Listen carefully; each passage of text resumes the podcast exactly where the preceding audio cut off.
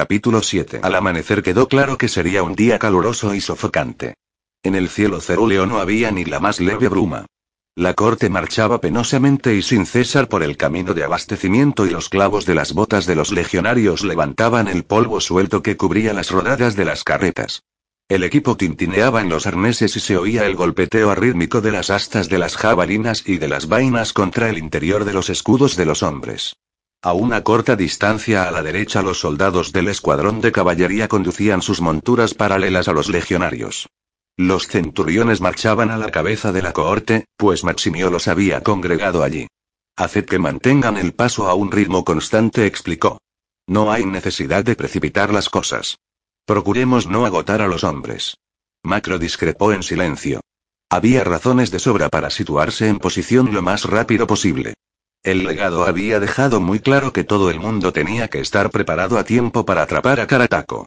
Cierto, a la tercera corte no le resultaría difícil llegar al vado antes de mediodía, pero si hubiera sido su corte macro los hubiera hecho marchar duro, llegar temprano, levantar las defensas de inmediato y solo entonces pondría fin al estado de alerta de los soldados mientras esperaban la llegada del enemigo. Mejor un amplio margen de error que uno estrecho, decidió. Al menos eso era lo que había aprendido en todos aquellos años de duro servicio con las águilas.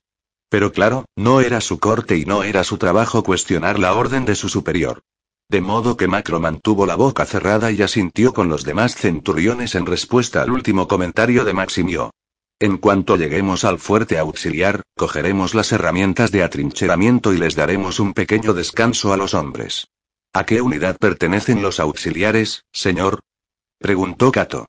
A la primera de Nervanios, nacidos y criados en Germania. Son buenos muchachos. Maximio sonrió. Y están en buenas manos. Están a las órdenes de un amigo mío, el centurión porcino, exmiembro de la Guardia Pretoriana, como yo. La primera de Nervanios. Macro pensó durante un momento. ¿No recibieron una buena paliza el verano pasado en los pantanos del Támesis? Sí, ya me parecía. Macro asintió con un movimiento de la cabeza y señaló a Cato con el dedo. Estuvimos allí. Tuvimos que arreglar un poco las cosas tras ellos. Lo hicieron bastante mal al perseguir a algunos de los lugareños. Se perdieron en el pantano y prácticamente los hicieron pedazos. ¿No es verdad, Cato? Estoy sí. Supongo que sí. Cato estaba observando a Maximiot con detenimiento y vio que el comandante de la cohorte fruncía el ceño. Pero combatieron bastante bien. Macro se volvió hacia él con una expresión de sorpresa y Cato meneó la cabeza rápidamente. Lucharon bien, gruñó Maximio. Hacen honor a su comandante. Perdieron a más de la mitad de sus efectivos y aún así Porcino hizo que perseveraran. Como ya he dicho, están en buenas manos. Bien resopló Macro. Si es un buen comandante, entonces ¿por qué? Y? Cato clavó la mirada en su amigo con dureza y al final Macro lo entendió. Hizo una pausa, le dirigió una rápida mirada a Maximio y se aclaró la garganta. ¿Por qué qué? Le apuntó Maximio en tono áspero. Esto, ¿y por qué y por qué el general no le concedió honores? Ya sabes cómo van las cosas, Macro. Resulta que algunos centuriones se ganan la antipatía de sus generales y legados. En tanto que a otros sí. Maximio miró a Cato parece que se les pone todo en bandeja. Así es como va el mundo. ¿No estás de acuerdo, centurión Cato? Sí, señor Cato se obligó a sonreír. Es una de las iniquidades de la profesión. ¿Iniquidades? repitió Maximio en son de burla. Esa sí que es una bonita palabra. ¿Sabes más como esta, hijo? Señor. ¿Tienes otras palabras elegantes que quieras utilizar conmigo? Señor, no pretendía y tranquilo. Maximio esbozó una sonrisa burlona, demasiado amplia, y levantó la mano. No pasa nada, muchacho, no me he ofendido, ¿vale? No puedes evitarlo si te has pasado la vida con la nariz metida en un libro en lugar de servir como soldado como es debido, ¿verdad?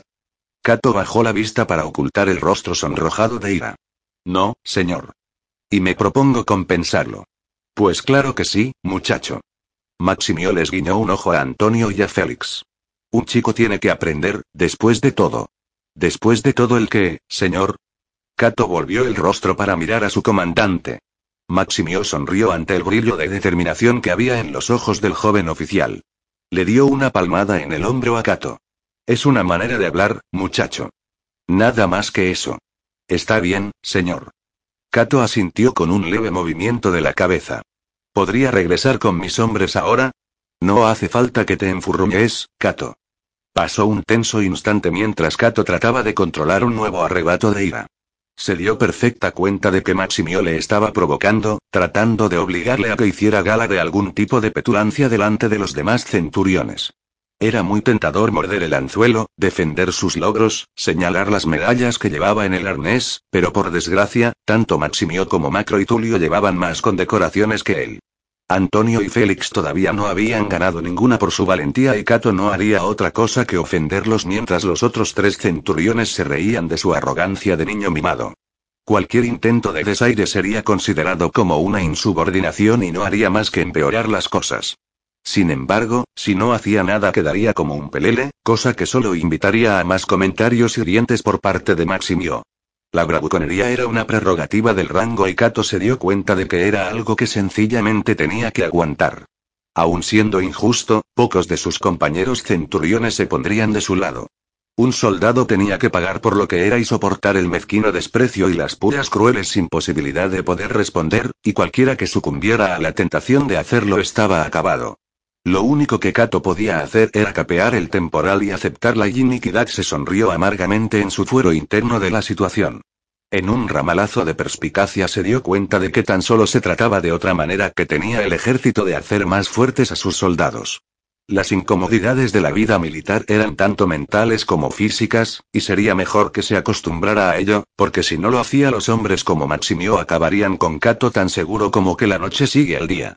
Muy bien, si no podía permitirse el lujo de ser más listo que su comandante y no podía soportar ser el blanco de sus bromas, entonces debía mantenerse todo lo alejado que pudiera de Maximio. Cato echó un vistazo por encima del hombro y dirigió la mirada hacia su centuria que, en un extremo de la línea, hacía avanzar a la retaguardia de la columna. Frunció el ceño. Señor, creo que mi centuria se está rezagando. ¿Puedo ir a meterles prisa? Maximio miró hacia atrás y luego volvió la mirada hacia Kato entornando los ojos con perspicacia. Por un momento Kato temió que le negara su petición. Pero entonces Maximio movió la cabeza en señal de afirmación. Muy bien. Asegúrate de que mantienen el ritmo. Sí, señor. Kato saludó, dio la vuelta rápidamente y a grandes zancadas volvió a dirigirse hacia el extremo de la columna de legionarios sudorosos bajo la atenta mirada de Maximio. Macro. Señor, ¿Conoce bien a ese chico? Supongo que bastante bien, señor, respondió Macro con cautela. Al menos lo conozco desde que se incorporó a la segunda legión como recluta. Desde entonces. Maximio enarcó las cejas. Entonces debe de hacer, casi, veamos y dos años. Caramba. Eso es mucho tiempo. Incluso Macro captó la generosa ración de sarcasmo. Decidió al punto que Cato tenía que ser defendido, antes de que Maximio se forjara una opinión equivocada del joven centurión. Costaba desprenderse de las primeras impresiones, y lo último que Macro quería era ver a Cato perjudicado por los prejuicios de un veterano que intentaba sacar adelante su primer mando en la legión. Sabía que los legionarios de la sexta centuria todavía estaban molestos por el nombramiento de un centurión que era el más joven de todos los soldados, exceptuando a unos cuantos. El hecho de que Cato eligiera a Fígulo como Octio no favoreció en nada la situación. Fígulo tan solo era unos meses mayor que su centurión, pero al menos poseía la clase de físico que disuade a la tropa de la insubordinación. Macro se dio cuenta de que Fígulo no corría demasiado peligro. Era Cato el que se vería presionado para justificar su rápido ascenso. Macro sabía que Cato, aquejado en igual medida de una falta de confianza en sí mismo y de una ambición que lo impulsaba, haría cualquier cosa para demostrar que merecía su ascenso. Macro había visto el desesperado coraje del muchacho en muchas ocasiones. A la más mínima oportunidad, Cato demostraría que Maximio estaba equivocado o moriría en el intento. A menos que Maximio lo supiera y cesara en su malicioso trato hacia su subordinado, Cato sería un peligro para sí mismo. Entonces Macro hizo una pausa en mitad de sus pensamientos cuando brotó algo más inquietante. ¿Y si Maximio reconocía ese mismo defecto en Cato y decidía aprovecharse de ello cruelmente? Macro se aclaró la garganta y habló en lo que tenía la esperanza de que fuera un tono desenfadado. No hay duda de que es joven, señor. Pero ha aprendido el oficio con rapidez. Y tiene agallas. Joven. Gruñó Maximio. Más bien sí. Los demás centuriones se rieron y Macro se obligó a sonreír con ellos mientras se armaba de valor para volver a intentar que Maximiot fuera más sensato en su trato hacia el centurión de menor categoría de la cohorte. Lo que pasa es que es un poco susceptible, señor, sonrió Macro. Ya sabe cómo eran las cosas a esa edad. Sí, lo sé. Es precisamente por eso por lo que no debería ponerse a un chico al mando de un grupo de soldados. Carecen del temperamento necesario, ¿no estás de acuerdo? En la mayoría de los casos, sí, señor. ¿Y en tu caso? Macro lo pensó un momento y luego asintió con un movimiento de la cabeza. Supongo que sí. Yo nunca podría haber sido centurión a la edad de Cato. Yo tampoco se rió Maximio. Por eso no me convence tu joven centurión. Pero Cato es distinto. Maximio se encogió de hombros y volvió la mirada hacia el sendero que tenían por delante. Pronto lo veremos. En los huecos de la columna el polvo flotaba en el aire y hacía que los hombres tuvieran la boca seca y arenosa. Por ese motivo poco a poco los hombres de Cato se habían ido quedando atrás respecto a la retaguardia de la quinta centuria. Inmediatamente les ordenó que avanzaran y luego los mantuvo en correcta formación con el resto de la corte a pesar del trasfondo de agrias protestas con que fue recibida su orden. Silencio. Gritó Cato. Silencio en las filas. Octio, anota el nombre del próximo que abra la boca cuando no toque. Sí, señor. Fígulo saludó. Cato se alejó del sendero, se quedó allí de pie y observó a los hombres con detenimiento mientras su centuria pasaba por delante. Su ojo ya era lo bastante experto como para distinguir entre los buenos y los malos legionarios, entre los veteranos y los reclutas, entre los que estaban en buenas condiciones físicas y los que tenían mala salud. No había duda de que estaban todos en fiesta. El despiadado régimen de perpetuo entrenamiento y las marchas se encargaban de ello.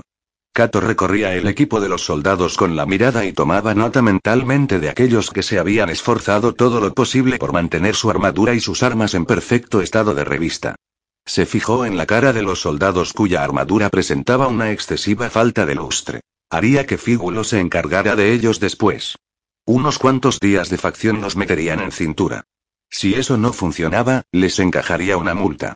Mientras la cola de la centuria pasaba marchando pesadamente, Cato esperó un momento más para cerciorarse de que las líneas que formaban sus hombres fueran uniformes, luego volvió al camino y avanzó a paso ligero para alcanzar a los demás. Se sintió complacido con lo que había visto hasta entonces. Había un puñado de legionarios descuidados y nefastos, pero la mayoría parecían ser buenos soldados, bastante fuertes y concienzudos. Lo único que le molestaba a Cato era carecer todavía de un firme entendimiento del espíritu colectivo de aquellos hombres. Los rostros que había escudriñado desde la vera del camino eran en su mayoría inexpresivos y, puesto que les había ordenado permanecer en silencio, no era posible intuir de forma tangible cuáles eran sus sentimientos. Apenas se percibía un osco resentimiento por la orden. Cato consideró cambiar de opinión y dejarlos hablar, lo cual le permitiría evaluar su humor con mayor rapidez. Pero dar una contraorden tan deprisa no haría otra cosa que hacerlo parecer indeciso e irresoluto, así pues, de momento tendría que dejar que se sintieran molestos con él. Incluso podía ser que eso ayudara a fomentar la imagen que prefería que tuvieran de él como persona severa que sabía imponer la disciplina y que no toleraría el menor indicio de insubordinación por parte de los soldados que tenía a sus órdenes. Ya le enseñaría a ese cabrón de Maximio y Cato se dio cuenta de que era por ese motivo por lo que estaba siendo tan duro con los hombres. Estaba descargando su ira sobre ellos, y al pensarlo sintió que lo invadían la culpabilidad y el desprecio por sí mismo. La verdad es que no había ninguna diferencia entre la bravuconería de Maximio hacia Cato y la manera en que éste se desquitaba con los hombres de su centuria. Maximio le dolía admitirlo tenía razón. Estaba enfadado y ahora más de 80 buenos soldados sufrían las consecuencias. A menos que creciera y se desprendiera de su susceptibilidad, sería una perpetua carga para sus hombres. Unos hombres que tenían que confiar en él sin reservas si querían vencer la salvaje ferocidad de Karataco y su horda. Poco después de mediodía el sendero torció hacia un altozano. En su cima se alzaba la cruda tierra oscura de una fortificación recientemente levantada. Una barricada de madera se extendía por la parte superior de los terraplenes con unas torres de sólidos troncos construidas encima de las dos puertas y en cada esquina del fuerte. Los distantes detalles de su estructura se perdían bajo el vibrante calor, pero al otro lado de la loma estaba el reflejo del Támesis, que a ojos de los sudorosos legionarios tenía un aspecto fresco y atrayente. Kato sintió que hacía meses que no percibía una vista tan serena y tranquila como aquella, pero la visión del río hizo que la perspectiva de la inminente batalla acudiera de improviso a su mente. Muy pronto aquellas aguas tranquilas estarían teñidas con la sangre de los soldados y sus cadáveres quedarían desparramados por ahí bajo el fuerte resplandor del sol.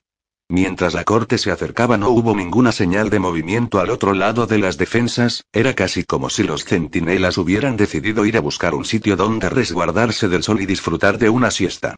Por encima del fuerte Cato vio unos diminutos puntos negros que se arremolinaban.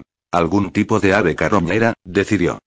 Aparte de unos cuantos vencejos que se alzaban y descendían como una flecha, aquellos eran los únicos pájaros que había en el cielo despejado. Cuando la corte se hallaba a menos de un kilómetro y medio del fuerte y seguía sin haber señales de vida, el centurión Maximio dio el alto a sus soldados y bramó una orden para que los exploradores montaran y se adelantaran para investigar. Con un leve repiqueteo de cascos los exploradores avanzaron al trote e iniciaron el descenso por la suave pendiente hacia la torre de entrada. Oficiales al frente. Cato echó a correr y su arnés tintineó escandalosamente mientras pasaba junto a las silenciosas filas de cada centuria. Jadeante, se reunió con los demás oficiales y se limpió el sudor de la frente. Algo anda mal, dijo Félix entre dientes. Maximio se volvió lentamente hacia él. ¿De verdad? ¿Eso crees? Félix pareció sorprendido. Bueno, sí, señor. O eso o es que tienen los peores centinelas que he visto nunca. En cuyo caso hay alguien que se va a llevar una buena bronca. Maximio asintió con la cabeza. Bueno, gracias por tu concisa evaluación de la situación. Ha sido de lo más instructiva y idiota. Pues claro que algo anda mal. Félix empezó a balbucear algo, pero cerró la boca y bajó la mirada hacia sus botas mientras rascaba la tierra suelta con un pie. Los demás centuriones volvieron la vista hacia el fuerte y observaron en silencio a los exploradores que cabalgaban hacia la entrada. Una de las puertas empezó a abrirse lentamente. Señor. Ya lo veo, Antonio. Una forma oscura saltó de entre las sombras bajo la torre de entrada y salió a la luz del sol. Un perro grande, una de las bestias de caza que los nervanios insistían en llevarse con ellos en campaña. Les echó una rápida mirada a los jinetes que se acercaban y a continuación echó a correr cuesta abajo en dirección contraria. Por un momento los oficiales se quedaron mirando cómo corría, un lomo lacio y brillante que cabeceaba al tiempo que desaparecía al rodear el flanco de la colina. Señor, ¿qué es eso? Preguntó Cato, y levantó el brazo para señalar la torre de entrada. La puerta había continuado abriéndose poco a poco y en aquellos momentos se desplazaba fuera de las sombras. Había algo sujeto en el interior de la puerta. Oh, mierda. Susurró el centurión Félix. Nadie replicó. Entonces lo vieron claramente y por un momento ninguno de ellos dijo nada. Era el cuerpo de un hombre, clavado a los troncos con una pizca que le atravesaba las palmas de ambas manos. Estaba desnudo y lo habían destripado, y las tripas le colgaban por encima de las piernas, rojas, grises y relucientes. Capítulo 8. El centurión macro giró sobre sus talones. Corte. A formar. Orden cerrado. Mientras los soldados se reorganizaban y alzaban sus escudos, Maximio ordenó a sus centuriones que regresaran con sus unidades. Cerca del fuerte los exploradores se habían dispersado por el sendero y el decurión se llevó a tres de sus hombres y se acercó poco a poco a la puerta. Entonces se detuvo un momento junto al cadáver y, cuando Cato corrió hacia Fígulo en la cabeza de la sexta centuria, ya había desaparecido en el interior. ¿Qué está ocurriendo, señor? ¿Tienes ojos? Otio le respondió con brusquedad. Míralo tú mismo. En tanto que Fígulo se llevaba una mano a la frente para protegerse del sol y entornaba los ojos mirando hacia la puerta, Cato advirtió que los hombres que tenía detrás intercambiaban unas palabras quedas. Lanzó una enojada mirada por encima del hombro. Cerrad la boca. Cato vio que uno de los soldados le decía algo a su vecino, se dio la vuelta y se dirigió hacia él a grandes zancadas, señalándolo. Tú. Sí, tú. Tienes una falta. ¿Cómo te llamas? Tito Belio, señor. ¿Y qué cojones haces hablando después de haberte dicho que te calles? Cato se detuvo frente a él y se inclinó hacia adelante, fulminando con la mirada el rostro del legionario. Belio era un poco más bajo que Cato, varios años mayor que él y de constitución mucho más robusta. Se quedó mirando por encima del hombro de su centurión, inexpresivo. ¿Y bien? Solo decía que tenemos problemas, señor. Cruzó brevemente su mirada con la de Cato. Nada más. Luego su mirada volvió a fijarse al frente. A Kato se le ensancharon las ventanas de la nariz cuando inspiró con enojo. Optio. Señor. Fígulo se acercó a él al trote. Póngale una falta de velio. Diez días de servicio de letrinas. Se dio la vuelta para alejarse y volvió a recorrer el fuerte con la mirada. La puerta había acabado contra la pared de la torre de guardia y el hombre colgaba allí, inmóvil.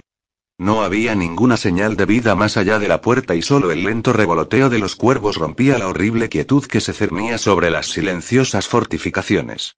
Cato paseó la vista por el paisaje circundante pero ni un alma se movía en ninguna dirección. No había enemigos, ni tropas auxiliares, ni ninguno de los nativos locales. Finalmente el decurión de los exploradores salió por entre las sombras de la torre de entrada y condujo a su caballo al trote hacia el centurión Maximio, que había avanzado una corta distancia por delante de su cohorte, impaciente por descubrir lo que le había ocurrido a la guarnición del fuerte. Y bien. El decurión tenía aspecto de estar muy impresionado. ¿Están todos muertos, señor? ¿Todos? ¿La unidad entera? Supongo que sí, señor. No los conté, pero allí debe de haber más de un centenar y muertos. La mayoría no tienen aspecto de haber muerto rápidamente. Maximio miró hacia el fuerte un momento antes de darle sus órdenes al decurión. Llévate a tus hombres. Encuentra el rastro de quien quiera que haya hecho esto. Descubre a dónde fueron y vuelve a informarme enseguida. El decurión saludó, hizo virar a su caballo y regresó al trote con sus hombres, a los que ordenó que formaran. Maximio marchó con paso seguro hacia la puerta y entró en el fuerte. En cuanto los exploradores se hubieron marchado al galope hacia el norte, tras la pista del enemigo, los hombres de la corte aguardaron en silencio bajo el sol abrasador, observando con preocupación por si reaparecía el comandante de la corte. Pasó un buen rato, tal vez un cuarto de hora, según los cálculos de Cato, que al final se dio una palmada en el muslo con frustración. ¿Cree que le ha ocurrido algo, señor? Le preguntó Fígulo en voz baja. Espero que no. Pero será mejor que salga pronto de allí. No podemos permitir que nada nos retrase. Tiene órdenes que cumplir. ¿No debería ir alguien a comprobar que esté bien? Cato miró a lo largo de la columna, y distinguió a los demás centuriones. Macro estaba mirando hacia él y levantó las manos en un gesto de frustración. Tienes razón, repuso Cato. Alguien tiene que ir a buscarlo. Quédate aquí. Cato avanzó al trote. Félix y Antonio lo miraron con expresión sorprendida cuando pasó junto a ellos. Se detuvo cuando llegó junto a Macro. Se lo está tomando con calma, maldita sea. Refunfuñó Macro. Lo sé. Tenemos que irnos. Necesitamos las herramientas de atrincheramiento del fuerte. Entonces tendríamos que ir a buscarlas y seguir adelante hacia el vado. Alguien tiene que acercarse hasta allí. Mientras Macro se rascaba la barbilla y consideraba la situación, el centurión Tulio se unió a ellos con una expresión preocupada en su curtido rostro. ¿Qué creéis que deberíamos hacer? Macro miró a Tulio sorprendido. Como oficial de mayor jerarquía de entre los presentes, Tulio tendría que tomar decisiones, no pedir consejos, o peor aún, opiniones. El viejo centurión dirigió una mirada expectante a los otros dos oficiales, esperando a que dijeran algo. Alguien tiene que ir hasta allí, dijo finalmente Cato. Nos dijo que permaneciéramos con nuestras centurias.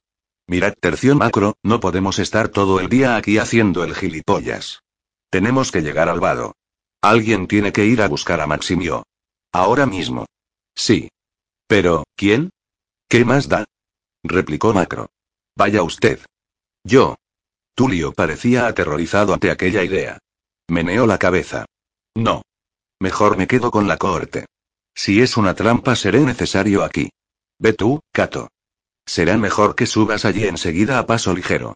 Cato no esperó a mostrar una expresión de disgusto, sino que se volvió de cara al fuerte y empezó a correr cuesta arriba. Casi inmediatamente una figura salió por la puerta y Maximio bajó a zancadas por el sendero. Enseguida vio la reunión de centuriones y empezó a andar hacia ellos con enojo. Los tres centuriones se armaron de valor para recibir su ira. ¿Qué diablos es esto? ¿Quién os dijo que dejarais vuestras unidades? Señor, protestó Cato, estábamos preocupados por su seguridad. Y nos estamos retrasando respecto a lo previsto, añadió Macro. A estas alturas ya tendríamos que estar dirigiéndonos al vado, señor. Maximio se volvió hacia él al instante y le clavó un dedo en el pecho. No te atrevas a decirme cuáles son mis obligaciones, centurión. Señor, mi intención solo era recordarle y cállate. Gritó Maximio en el rostro de Macro. Por un momento los dos oficiales se fulminaron el uno al otro con la mirada en tanto que los soldados que los rodeaban los observaban asombrados. Kato tosió. Señor. ¿Qué? ¿Había algún superviviente? Ninguno. ¿Alguna señal del centurión porcino? Maximio se estremeció ante la mención del nombre de su amigo. Sí, lo encontré. La verdad es que no dejé de encontrármelo. No lo entiendo. ¿Acaso quieres que te haga un jodido dibujo? Si alguna vez atrapo a los hijos de puta que hicieron esto, juro por el nombre de mi familia que se pasarán todo el día agonizando. Un lejano ruido de cascos desvió la atención de los hombres hacia la cuesta por debajo del fuerte. Uno de los exploradores galopaba hacia ellos. Frenó a una corta distancia de los oficiales y su montura los roció con terrones de tierra. El explorador bajó al suelo enseguida y saludó a Maximio jadeando. Rinde tu infieme. Señor, los hemos encontrado. El explorador agitaba el pulgar por encima del hombro, señalando al norte hacia el Támesis. Infantería. Se dirigen al oeste siguiendo el río, a unos tres kilómetros de distancia. ¿Cuántos son? preguntó Cato. Trescientos, tal vez cuatrocientos, señor. Maximio le lanzó a Cato una mirada fulminante antes de dirigirse al explorador. ¿Me estás informando a mí, muchacho? Sí, señor. El explorador se puso nervioso. Por supuesto. Lo lamento, señor. El comandante de la cohorte movió la cabeza con expresión severa. Bien. Vamos a por ellos. Vuelve con tu decurión. Quiero que los sigáis. Cualquier cambio de dirección tendrá que comunicármelo enseguida. ¿Lo has entendido? Sí, señor. Entonces ve. Maximio le hizo un gesto con la mano para que se alejara y a continuación se volvió hacia los demás oficiales. Mientras el explorador volvía a arrojarse sobre la mantilla de la silla y espoleaba su montura para alejarse al tiempo que profería unos gritos desaforados para dar las órdenes, Maximio pensó unos breves momentos. Lo más probable es que sea un grupo de asalto. ¿Un grupo de asalto? se preguntó Cato. ¿Qué otra cosa si no? Cato se sorprendió. Bueno, está claro. A Macro se le crispó el rostro ante la inhabitual y rotunda respuesta de su amigo. Ah, ¿sí? Bien, Centurión, haz el favor de compartir tu perspicacia táctica con nosotros, simples mortales. Debían de ir explorando por delante del ejército de Karataco.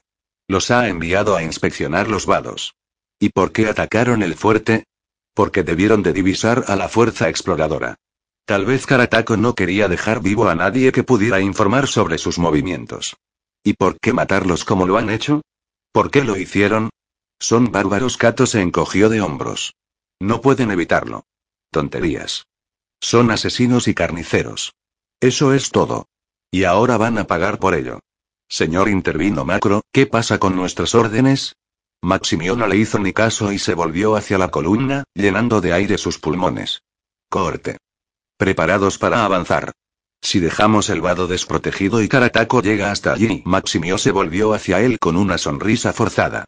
Macro, hay tiempo suficiente para ocuparnos de nuestros amigos y luego asegurar el vado. Confía en mí. Pero las herramientas de atrincheramiento están en el fuerte, señor. Podemos volver a buscarlas después y si es que entonces hace falta que volvamos a por ellas y maldito seas, Macro. Gritó Maximio cerrando las manos y apretando los puños. Pues llévate a tu centuria entonces. Coge las malditas herramientas y te veré en el vado. Sí, señor. Corte. Maximio alzó el brazo y lo extendió hacia adelante. Adelante. Tercera centuria. Gritó Macro. Rompan filas. Los soldados de Macro se apartaron del sendero arrastrando los pies y el resto de la corte siguió al centurión Maximio en su rápida marcha por la pendiente hacia el Támesis. Al tiempo que dirigía una breve mirada a la espalda del comandante de la cohorte, Macro agarró a Cato por el brazo. Escucha un momento. Las cosas se están torciendo. Maximio no sabe lo que hace. Si intenta cualquier cosa que os ponga en peligro a ti o al resto de los muchachos y Kato asintió con un lento movimiento de cabeza. Haré lo que tenga que hacer, llegado el momento. Le veré en el vado. De acuerdo. Ten cuidado, muchacho. Siempre lo tengo. Kato se obligó a sonreír y a continuación se volvió hacia sus soldados. Macro vio que su amigo entraba en la formación junto a Fígulo, luego la sexta centuria pasó andando pesadamente y, cuando la retaguardia de la última fila desapareció al rodear la colina, Macro ordenó a sus hombres que ascendieran por la pendiente. Aparte del constante tintineo del equipo de los soldados, lo único que se oía era el salvaje y chirriante graznido de los cuervos que se peleaban por los cadáveres frescos del fuerte. Capítulo 9. La corte alcanzó a los britanos al cabo de casi una hora. Una compacta concentración de infantería marchaba rápidamente río arriba, hacia el vado que la corte tenía órdenes de defender. Aunque desde el principio estaba claro que no iban a ser los primeros en llegar al vado, su líder, que era un individuo animoso, no por ello dejó de intentarlo y siguió haciendo avanzar a sus hombres mientras que los romanos se desviaban para acercarse a ellos de forma implacable. Pero entonces los britanos cambiaron de opinión, invirtieron de pronto el sentido de la marcha y se alejaron del vado realizando un último y desesperado intento de escapar de sus perseguidores. Maximio le dio órdenes al decurión que estaba al mando de los exploradores para que llevaran a cabo una escaramuza por delante de la columna enemiga y les hicieran aflojar el paso. Así pues, los exploradores empezaron a abalanzarse hacia ellos y, tras lanzar unas cuantas de sus jabalinas ligeras contra las primeras filas de los britanos, galopaban de nuevo hasta un lugar seguro. El decurión, al ver que aquella distracción menor no tenía mucho efecto sobre el paso del enemigo, alineó a sus hombres y fingió unas cuantas cargas que obligaron a los britanos a detenerse momentáneamente y prepararse para el impacto. El enemigo no tardó mucho tiempo en darse cuenta de que no eran más que amagos e hicieron caso omiso de la tercera carga, cosa que obligó a los exploradores a romper filas rápidamente y salir disparados hacia lugar seguro.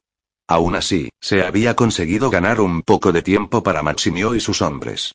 Poco más de una hora después de que la corte hubiera salido del fuerte tras ellos, los britanos se dieron la vuelta para enfrentarse a sus perseguidores.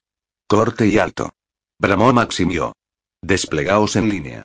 Mientras las cinco centurias se colocaban rápidamente en posición, los britanos formaron una tosca cuña, a unos 200 pasos de distancia, dando la espalda al ancho meandro del río.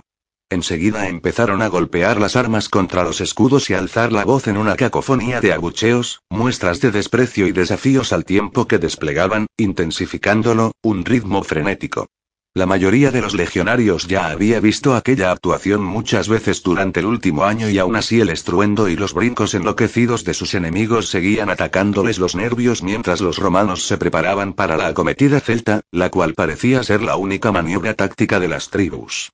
Cato caminaba lentamente a la cabeza de sus hombres. La sexta centuria se hallaba a la izquierda de la línea romana. Algunos de los rostros más jóvenes, y unos cuantos de los veteranos, reflejaban elocuentes expresiones de duda y miedo, y necesitaban alguna forma de distracción. Cato se detuvo y se volvió de espaldas al enemigo. Yo no me preocuparía por esos de ahí. Tuvo que gritar para que le oyeran con claridad por encima del creciente rugido de los gritos de guerra enemigos. Dentro de un momento nos atacarán. Lo único que tenemos que hacer es mantenernos firmes, darles 15 centímetros de la espada corta y romperán filas en un santiamén. La mayoría de nosotros hemos pasado por esto antes y ya conocemos el procedimiento, en cuanto al resto, una vez termine todo os asombraréis de haberos preocupado. Cato sonrió abiertamente. Confiad en mí, soy un centurión. Unos cuantos soldados se rieron y Cato se alegró al ver que aquello suponía un escape para la tensión nerviosa que había observado en algunos de aquellos rostros hacía unos instantes. Díselo a ellos, chico.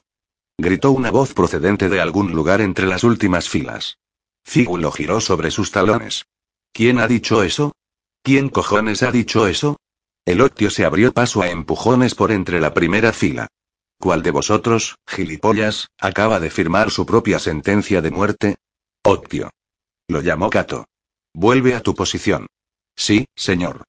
Fígulo dirigió una mirada fulminante a los soldados que tenía a su alrededor antes de apartar a empellones los anchos escudos y ocupar su puesto junto al portaestandarte de la centuria.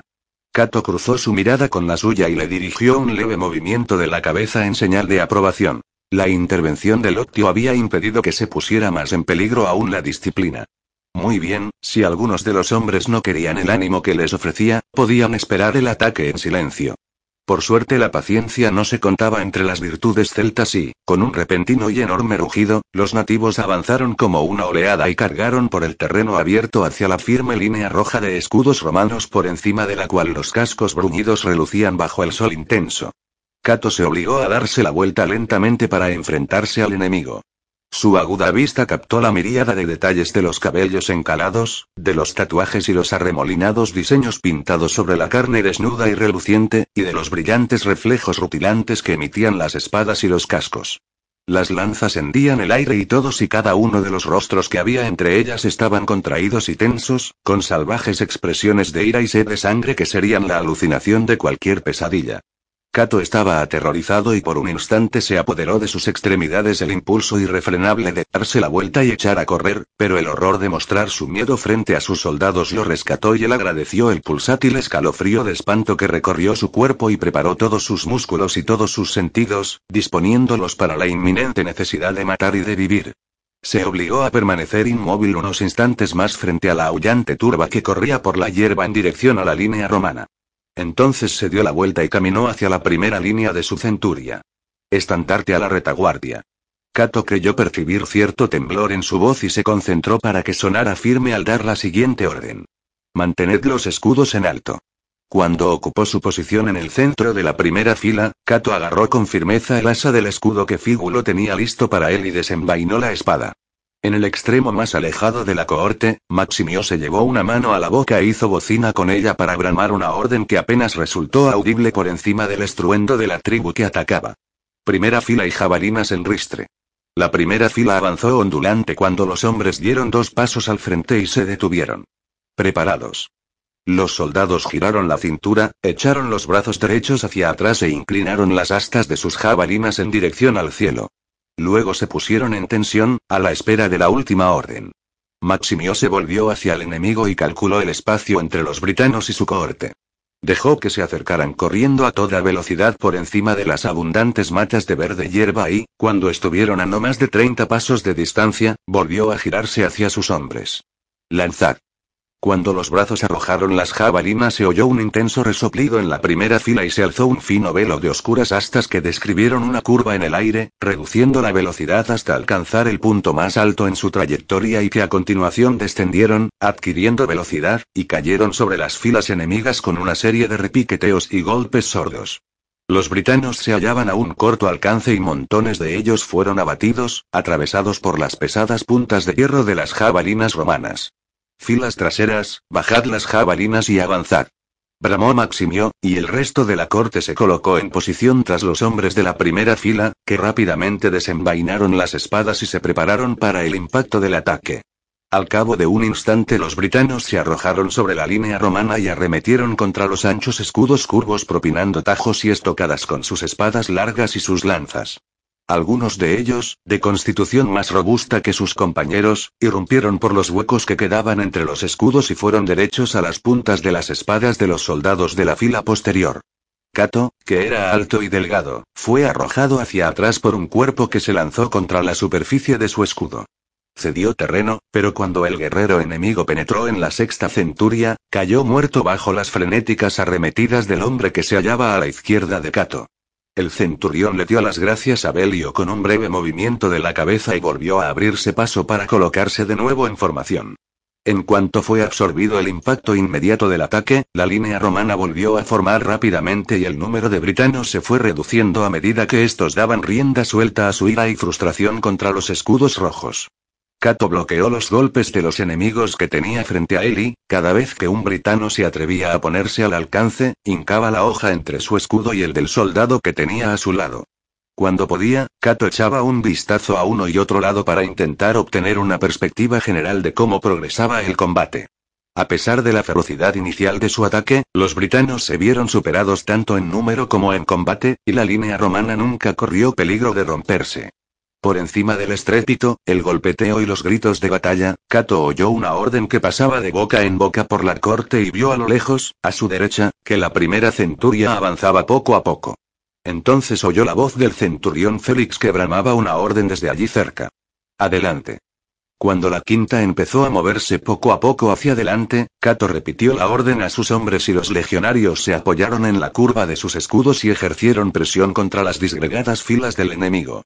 Con la línea romana que avanzaba a empujones, los britanos aún tenían menos espacio para blandir sus hojas más largas y los exultantes gritos de batalla que se oían momentos antes murieron en sus gargantas en tanto que todos ellos trataban de escapar de las feroces hojas de las espadas cortas que acuchillaban por entre los anchos escudos.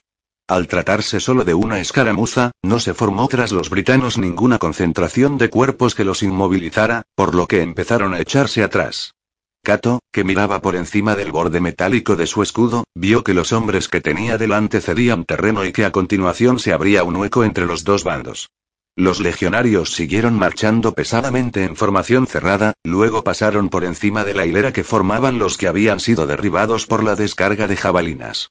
Mataron a los heridos al pasar y siguieron adelante a un ritmo constante. En aquellos momentos ya no había pretensiones de ofrecer más resistencia y los britanos rompieron filas y huyeron. Delante de ellos estaba el río, y en cuanto se dieron cuenta del peligro de quedar atrapados entre el hierro y el agua, los britanos empezaron a correr hacia los flancos de la corte con la esperanza de rodearlos y escapar mientras todavía pudieran. Pero el decurión y sus hombres se hallaban a la espera con medio escuadrón en cada extremo de la línea romana. Hicieron avanzar a sus caballos y mataron sin clemencia a los guerreros que huían. Al no poder huir por los flancos, los britanos se volvieron una vez más hacia el río y, con la corriente deslizándose plácidamente a sus espaldas, se dispusieron a morir. Cato calculó que quedaban más de un centenar y la mayoría había perdido o abandonado sus armas y estaban allí plantados enseñando los dientes, con los puños apretados y los ojos muy abiertos de terror. Se dieron cuenta de que estaban acabados. Lo único que les quedaba era la muerte o la rendición. Cato inspiró profundamente y gritó en celta. Dejad las armas. Dejadlas a morir. Los guerreros volvieron sus miradas hacia él, algunas llenas de desafío, otras de esperanza. Los legionarios siguieron acercándose a ellos y los guerreros retrocedieron, con un chapoteo se metieron en la parte menos profunda del Támesis y caminaron por el agua hasta que ésta les llegó a la cintura. Dejad las armas. Ordenó Cato. Hacedlo. Uno de los guerreros se dio la vuelta inmediatamente y arrojó su espada a aguas más profundas. Otro siguió su ejemplo y luego el resto tiraron sus armas y permanecieron en la lenta corriente observando a los romanos con preocupación. Cato se volvió hacia la línea de la cohorte, y se llevó una mano a la boca para que se le oyera mejor. Alto. Alto. Las centurias aminoraron el paso y se detuvieron, a unos cuantos pasos de la ribera del río. Cato vio que el comandante de la cohorte se separaba del extremo de la primera corte y bajaba trotando por la línea hacia él. ¿Qué crees que estás haciendo? Gritó Maximio cuando llegó junto a Cato. Les he dicho que se rindan, señor. ¿Que se rindan? Maximio alzó las cejas con manifiesto asombro. ¿Quién ha dicho nada sobre hacer prisioneros? Cato frunció el ceño. Pero, señor, pensé que quería prisioneros y después de lo que han hecho. ¿En qué diantre estás pensando? Trato de salvar vidas, señor. Las nuestras además de las suyas. Ya veo. Maximio echó un vistazo a la sexta centuria y se inclinó más cerca de su centurión antes de seguir hablando en voz baja. Este no es momento de nobles sentimientos, Cato. No podemos permitirnos el lujo de cargar con prisioneros. Además, tú no has visto lo que les han hecho a los hombres del fuerte. Mi amigo porcino y tienen que morir. Señor, están desarmados. Se han rendido. No estaría bien. Ahora no. No estaría bien, Maximio se rió y meneó la cabeza. Esto no es un juego. Aquí no hay reglas, Cato. No había clemencia en los ojos del comandante y Cato lo probó desesperadamente de otra manera. Señor, podría ser que tuvieran información valiosa. Si los mandamos a la retaguardia para interrogarlos y no. No puedo permitirme destacar a ningún soldado para servicios de guardia. Maximio movió la comisura de los labios para esbozar una débil sonrisa. Se volvió hacia los hombres de Cato. Sacadlos de ahí. Sacadlos y atadles las manos. Utilizad tiras de tela de la ropa. Los hombres de la sexta centuria dejaron sus escudos en el suelo y empezaron a sacar a los britanos del río a rastras. Primero arrojaron a los prisioneros al suelo boca abajo y les sujetaron los brazos a la espalda mientras los legionarios los ataban bien. Cuando se hubieron ocupado del último de ellos, Maximio se quedó de pie junto a ellos con cara de amarga satisfacción. Cato permaneció a un lado, aliviado de que no los hubieran matado. Ya está solucionado, señor. Hoy no nos causarán más problemas. No. Y podemos volver a por ellos después, señor. Sí. Supongo que tal vez intenten escapar, pero no irán muy lejos. No, no irán muy lejos. No después de que nos hayamos ocupado de ellos. Señor. Cato sintió que un escalofrío le recorría los pelos de la nuca. Maximio no le hizo caso y se volvió hacia los soldados de la sexta centuria. Cegarlos. Fígulo frunció el ceño, no estaba seguro de haber oído bien. He dicho que los ceguéis. Sacadles los ojos. Utilizad las dagas. Cato abrió la boca para protestar, pero estaba tan horrorizado que no encontró las palabras adecuadas. Mientras él hacía una pausa, el comandante de la cohorte se acercó a Fígulo de un salto, agarró la daga de la vaina del Octio y se inclinó sobre el prisionero más cercano. Mirad, así se oyó un grito desgarrador que contenía el terror y el sufrimiento más absolutos que Cato hubiera oído nunca y sintió un nudo en el estómago, como si fuera a vomitar. El comandante de la cohorte manejó el brazo con el que sostenía el arma, luego se puso en pie lentamente y se dio la vuelta con una mirada de resentimiento grabada en el rostro. El brazo le colgaba laxo en el costado y la sangre goteaba por la daga que tenía fuertemente agarrada con el puño. Tras él el britano se retorcía en el suelo y seguía gritando mientras la sangre le salía a borbotones de las cuencas de los ojos y salpicaba la hierba en torno a su cabeza. Ahí está. Maximio le devolvió la daga a Fígulo. Así es como se hace. Y ahora adelante con ello. Fígulo lo miró con horror, luego le dirigió a Cato una mirada suplicante. Maximiot fulminó al Octio con la mirada. ¿Qué? Te Octio. Gritó Cato. Has recibido una orden. Ejecútala. Sí, Fígulo movió la cabeza en señal de asentimiento. Sí, señor. Se volvió hacia los soldados más próximos. Desenvainad las dagas. Ya habéis oído al centurión. Mientras los soldados acometían su sangrienta tarea y unos gritos terribles hendían la calurosa tarde, Maximio movía la cabeza con satisfacción. Pues aquí ya hemos terminado. En cuanto vosotros acabéis la corte seguirá avanzando hacia el vado. Sí, señor, respondió Cato. En tal caso será mejor que nos movamos con rapidez. Sí. Mejor será. De pronto Maximio pareció preocupado, giró sobre sus talones y se fue dando grandes zancadas hacia sus hombres. Se encargaron rápidamente del último prisionero y los hombres de la sexta centuria limpiaron sus hojas y recuperaron sus escudos y jabalinas antes de formar al final de la pequeña columna romana.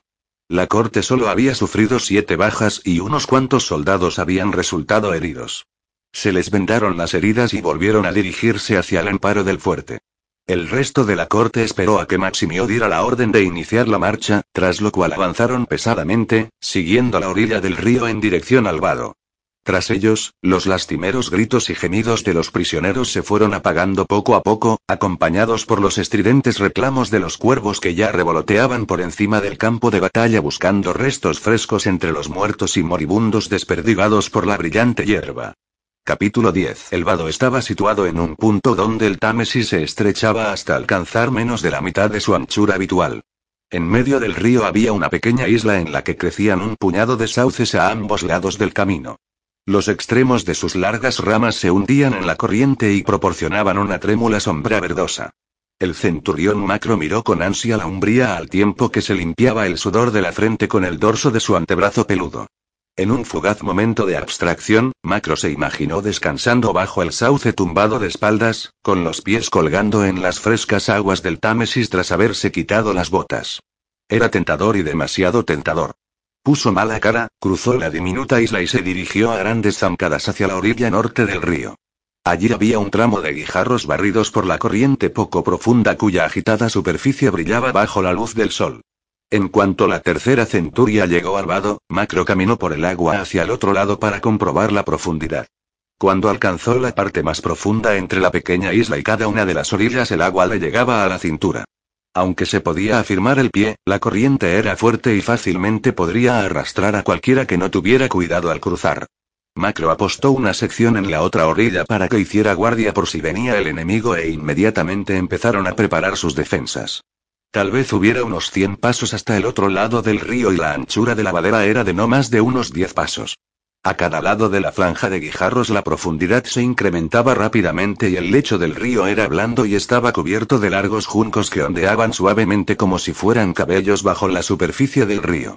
Macro había ordenado a la mitad de su centuria que sembrara el vado de estaquillas afiladas y los soldados habían cortado trozos de madera de los árboles que crecían en las riberas del río y estaban atareados llevándolas hasta los guijarros, luchando contra la fuerza de la corriente mientras clavaban las estacas, inclinadas hacia la orilla enemiga. Si los britanos se veían obligados a utilizar aquel vado, las estacas no evitarían que lo cruzaran, pero al menos podrían herir a unos cuantos y retrasar al resto. La siguiente línea de defensa de Macro era la pequeña isla, en la que 20 hombres trabajaban duro en la construcción de una tosca barricada en el borde del agua. Habían arrastrado hasta allí desde la orilla sur una densa maraña de ramas y aulagas que se habían apilado formando una línea perpendicular al sendero y que se extendía a ambos lados de los bajíos. Habían introducido en la tierra unos sólidos troncos para afirmar dicha maraña y se habían recortado y afilado otras ramas que se clavaron entre las aulagas para disuadir a cualquier atacante. No parecía gran cosa, decidió Macro, pero era lo mejor que pudo hacer dado el tiempo y los materiales disponibles. En el saqueado fuerte auxiliar no había encontrado muchas herramientas de atrincheramiento. Los bótanos habían sido casi tan concienzudos en su destrucción del material como lo habían sido con la guarnición. Se habían encontrado una humeante pira de escudos, ondas, jabalinas y demás equipo en el interior del patio del cuartel general. Se pudieron salvar algunas de las herramientas que se encontraban en la periferia del fuego y una rápida búsqueda por los bloques de barracones de troncos había revelado algunos picos y palas más, pero Macro había salido con equipo apenas suficiente para la mitad de su centuria, no digamos ya para el resto de la cohorte. Macro tenía la esperanza de que la sed de venganza del comandante de la cohorte hubiera quedado satisfecha. La tercera centuria no sería capaz de defender el vado sola si el enemigo aparecía en masa. Por otro lado, pensó Macro con enojo, ese condenado de Maximio no tenía por qué haber perseguido al pequeño grupo de asalto, para empezar.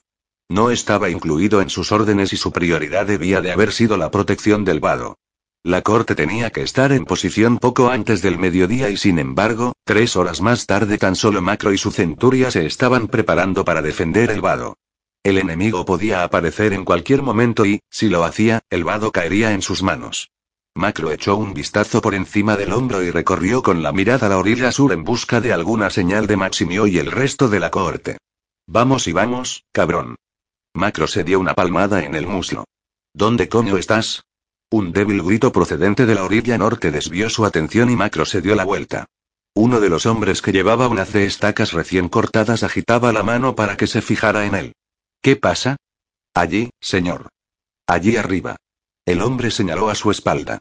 Al otro lado del río el sendero ascendía desde el borde del vado y desaparecía por encima de una pequeña colina. De pie en la cima había una pequeña figura que agitaba la jabalina de un lado a otro, la señal de que se había avistado al enemigo. Macro atravesó inmediatamente el hueco libre entre la maleza de la barricada y se metió en el vado con un chapoteo. Se mantuvo en el lado derecho, donde todavía no había estacas para permitir que los defensores accedieran a la valera. El agua se cerró en torno a él y tiraba de sus piernas mientras que Macro se abría camino a la fuerza hacia la otra orilla, levantando centelleantes cascadas de gotas de agua cuando salió afuera. Unos cuantos de sus hombres dejaron de trabajar, distraídos por la alarma. Volved al trabajo. Gritó Macro. Seguid trabajando hasta que os diga lo contrario. Él no se detuvo sino que siguió adelante corriendo, resoplando cuesta arriba hacia el lugar en el que su vigía observaba el paisaje en dirección norte. Cuando llegó junto a aquel hombre, el centurión estaba exhausto y respiró con dificultad al tiempo que seguía la dirección de la jabalina del vigía. Allí, señor. Macro entornó los ojos. A poco más de unos tres kilómetros de distancia el camino conducía hacia la densa vegetación de un bosque. Una cortina de exploradores a caballo y unos cuantos carros de guerra sobresalían de entre los árboles. Se estaban desplegando en abanico por delante de la línea de marcha y galopaban para alcanzar el terreno elevado y escudriñar el camino que tenían por delante. Al cabo de un momento una densa columna de infantería empezó a afluir al camino procedente del bosque. Entonces ese es Carataco, señor. Macro miró al legionario y recordó que el joven era uno de los reclutas novatos que acababan de ser destinados a la legión. Parecía tenso y nervioso. Quizá demasiado nervioso, pensó Macro. Es demasiado pronto para decirlo con seguridad, muchacho. Deberíamos regresar con los demás, señor. Tú eres Léntulo, ¿verdad? Sí, señor. El legionario parecía sorprendido de que su centurión supiera su nombre y se sintió un poco halagado de que alguien tan augusto como un centurión se dirigiera a él personalmente. No pierdas la cabeza, Léntulo. Se supone que tienes que observar y seguir el hilo de los acontecimientos, no preocuparte por ellos. Un vigía tiene que ser una persona de nervios templados. Es por eso por lo que te elegí para este servicio. Era una mentira descarada. Macro podía haber elegido a cualquiera para la tarea, pero el recluta, que estaba lo bastante verde como para creérselo, pareció controlar mejor sus nervios y se irguió. Sí, señor. Gracias, señor. Tú limítate a hacer tu trabajo, muchacho. Lentulo movió la cabeza en señal de afirmación y se dio la vuelta para volver a vigilar al enemigo. Permanecieron allí de pie en silencio durante un rato y Macro levantó una mano para protegerse los ojos de la luz del sol. Más y más hombres iban saliendo del bosque y al final se convenció de que aquella tenía que ser la columna principal del enemigo. Por lo visto tienes razón, dijo Macro en voz baja. Parece que Karatako intentará tomar nuestro vado. Oh, mierda y sí, y pronto vamos a estar metidos en ella hasta el cuello. Macro bajó la mano y le dio un suave puñetazo al recluta en el hombro. Apuesto a que no pensabas que sería tan emocionante. Bueno, no, señor. Quiero que te quedes aquí tanto tiempo como sea seguro. Imagino que el enemigo vendrá directo por el sendero hacia nosotros. Pero si no lo hace, si se da la vuelta y se aleja, quiero saberlo enseguida. Y mantente ojo avizor por si hay señales de que el general Plautio los vaya siguiendo. ¿Entendido? Sí, señor. Bien. Entonces sigue vigilándolos. Y quédate agachado, no hay motivo para llamar la atención. Macro lo señaló con el dedo. Y nada de heroicidades. Tómate tiempo de sobras para volver a la centuria. Lentulo movió la cabeza en señal de asentimiento, se agachó y clavó la mirada en el enemigo que se acercaba. El centurión se dio la vuelta, caminó unos pasos cuesta abajo para regresar al vado y se detuvo para escudriñar la orilla sur del Támesis. No había señales de vida junto al camino en la otra orilla y no vio nada cuando dirigió la mirada hacia la izquierda siguiendo la ribera del río. Entonces se fijó en un distante destello y Macro aguzó la vista en esa dirección. Distinguió un débil y reluciente brillo contra el verde y el marrón del paisaje y una ligera bruma que se cernía en la atmósfera en torno a él. Tenía que ser la tercera cohorte, que todavía se hallaba a unos 5 kilómetros del vado. Karataco llegaría primero al paso del río. Léntulo todavía estaba lo bastante cerca como para poder oírlo y Macro apretó los dientes para evitar cualquier explosiva invectiva de improperios mientras invocaba en silencio todas las maldiciones de su repertorio y las dirigía contra la lejana, demasiado lejana columna de la corte que avanzaba lentamente por el cálido y reluciente paisaje en dirección al vado. Dirigió una última y ansiosa mirada y luego bajó la cuesta al trote hacia el Támesis. A medida que se acercaba al vado Macro aflojó el paso para recuperar el aliento. No tenía sentido preocupar más a los muchachos, decidió. Era mejor intentar mantener una apariencia tranquila y confiada. Ya es suficiente. Les gritó a los hombres que seguían incrustando estacas en los guijarros. Volved a la isla y equipaos. Vamos a tener compañía. Los legionarios abandonaron las estacas que quedaban, dejaron que la corriente se las llevara río abajo y se dirigieron chapoteando por el camino seguro hacia el hueco de la barricada. No corráis. Bramó Macro con enojo. Si alguien queda atrapado en una de las estacas lo dejaré ahí para los britanos. Con gran fuerza de voluntad, reforzada por el temor a la ira de su centurión, los legionarios aflojaron el ritmo. Macro los siguió a un paso más mesurado, fijándose atentamente y con cautela en las puntas de las estacas que habían plantado. Echó un vistazo al frente y vio a un inmenso grupo de soldados que formaba detrás de la barricada, comprobó cómo se ataban rápidamente las correas de los cascos y recogían los escudos y jabalinas del lugar donde los habían dejado junto al trillado sendero lleno de rodadas que atravesaba la pequeña isla. Cuando Macro salió del río choreando, miró a los hombres que había a su alrededor y fijó la mirada en un legionario alto, enjuto y nervudo.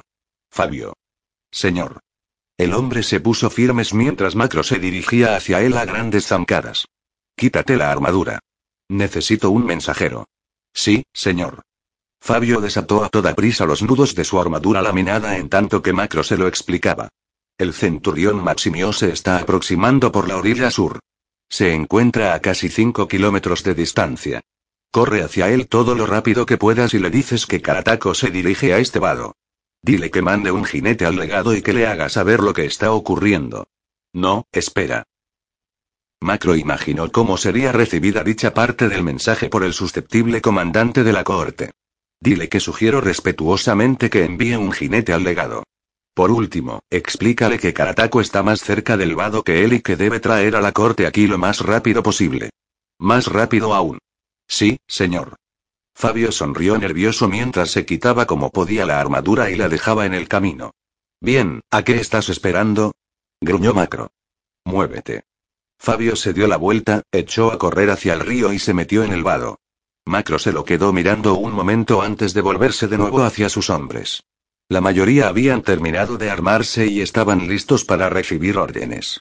Esperó hasta que el último soldado se hubiera atado el barboquejo, lo cual no era tarea fácil bajo la impaciente mirada de todos sus compañeros y el oficial al mando. Al final el legionario levantó la vista con una expresión de culpabilidad y se colocó en una rígida postura que indicaba que estaba preparado. Macro se aclaró la garganta. Firmes. Los legionarios dejaron sus escudos y lanzas en el suelo y se agruparon en una línea compacta que cruzaba el camino y pasaba bajo los sauces. En menos de una hora Karatako y su ejército bajarán en avalancha por el camino hacia el vado. Justo por detrás de ellos debería de estar el general Plautio, con su espada apuntándoles el trasero.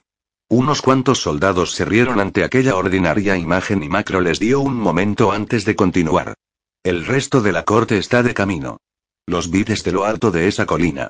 He mandado a Fabio para que les diga que se apresuren y deberían estar aquí antes de que el enemigo nos cause problemas. No es que vayamos a necesitarles, por supuesto. La tercera centuria nada tiene que envidiar a sus mejores miembros. Hace tan solo unos días que servimos juntos, pero he vivido con las águilas lo suficiente como para saber reconocer la calidad en cuanto la veo. Vais a hacerlo bien. Es por los pobres cabrones del otro lado por quienes siento lástima. Únicamente pueden atacarnos por un estrecho frente, y eso solo después de haberse empalado en nuestras estacas y en la barricada. Si son verdaderamente afortunados, y si yo me siento generoso, puede que les evite más derramamiento de sangre y acepte la rendición de Karatako. Macro sonrió y, para su alivio, sus hombres le devolvieron la sonrisa. No obstante, los britanos están locos y puede que no entren en razón. Si de verdad quieren cruzar el río, lo harán. Lo único que podemos hacer nosotros es ganar tiempo. No me dedico al negocio del martirio, de modo que si hacemos lo que nos corresponde y da la impresión de que puedan atravesar nuestras filas, daré la orden de replegarnos. Si lo hago no quiero ninguna heroicidad. Cruzáis hacia nuestro lado del vado lo más rápido que podáis y luego os dirigís río abajo hacia la corte. ¿Entendido? Algunos de los soldados movieron la cabeza afirmativamente. No os oigo, joder. Gritó Macro. Sí, señor. Eso está mejor. Y ahora a formar de cara al río. Sus hombres dieron media vuelta y avanzaron arrastrando los pies hasta que se alinearon junto a las improvisadas defensas frente a la orilla norte del Támesis. Macro paseó la mirada por el pequeño grupo de hombres que comandaba, ataviados con sus bruñidas armaduras y sus túnicas rojas manchadas y polvorientas. Los soldados estaban formados en tres líneas que se extendían a lo largo de la pequeña isla. 80 hombres contra 20.000 o tal vez 30.000 bárbaros. Macro, al igual que la mayoría de soldados, era jugador, pero nunca había visto unas probabilidades tan desfavorables. A pesar de su intento por reafirmar la confianza de sus hombres, sabía que estaban prácticamente muertos. Si Maximio hubiera llegado al vado a tiempo para defenderlo como era debido, las cosas habrían sido distintas. Iba avanzando la tarde y Macro permitió que sus hombres se sentaran en el suelo. Ahora que había cesado toda actividad en el vado la escena parecía casi idílica. Macro sonrió. A Cato le hubiese encantado aquello, hubiera conmovido la sensibilidad poética del muchacho. A la izquierda de Macro el sol ya había pasado su cenit y bañaba la escena con un resplandor inclinado que intensificaba los colores del paisaje y se reflejaba con brillantes destellos sobre la superficie del río. Pero a pesar de la serenidad de la naturaleza, la tensión se iba expandiendo por la atmósfera como las cuerdas tensoras de una catapulta y Macro se dio cuenta de que sus sentidos se aguzaban para ver o oír al enemigo. Habría pasado quizá una media hora cuando una pequeña figura apareció corriendo por el camino en dirección al vado.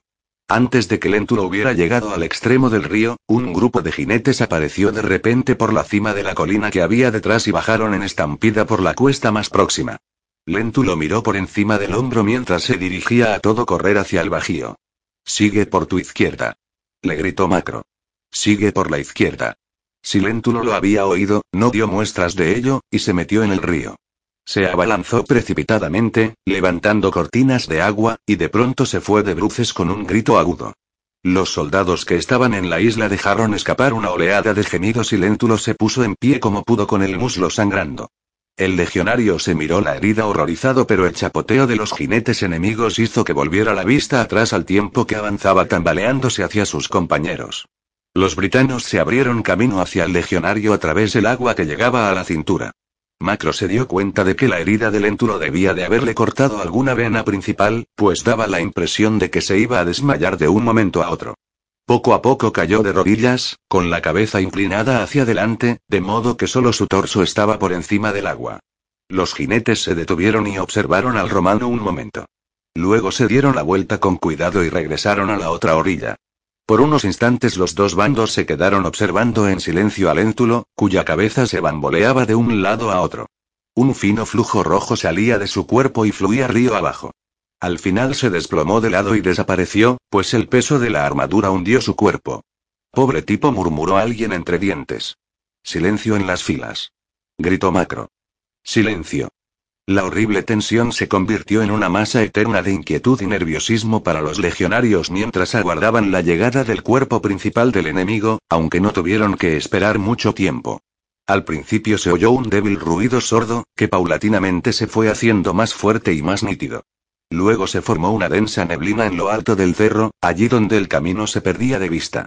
Al final se hicieron visibles las siluetas de estandartes y lanzas, luego aparecieron los cascos y los cuerpos de los hombres, a lo largo de la cima de la colina.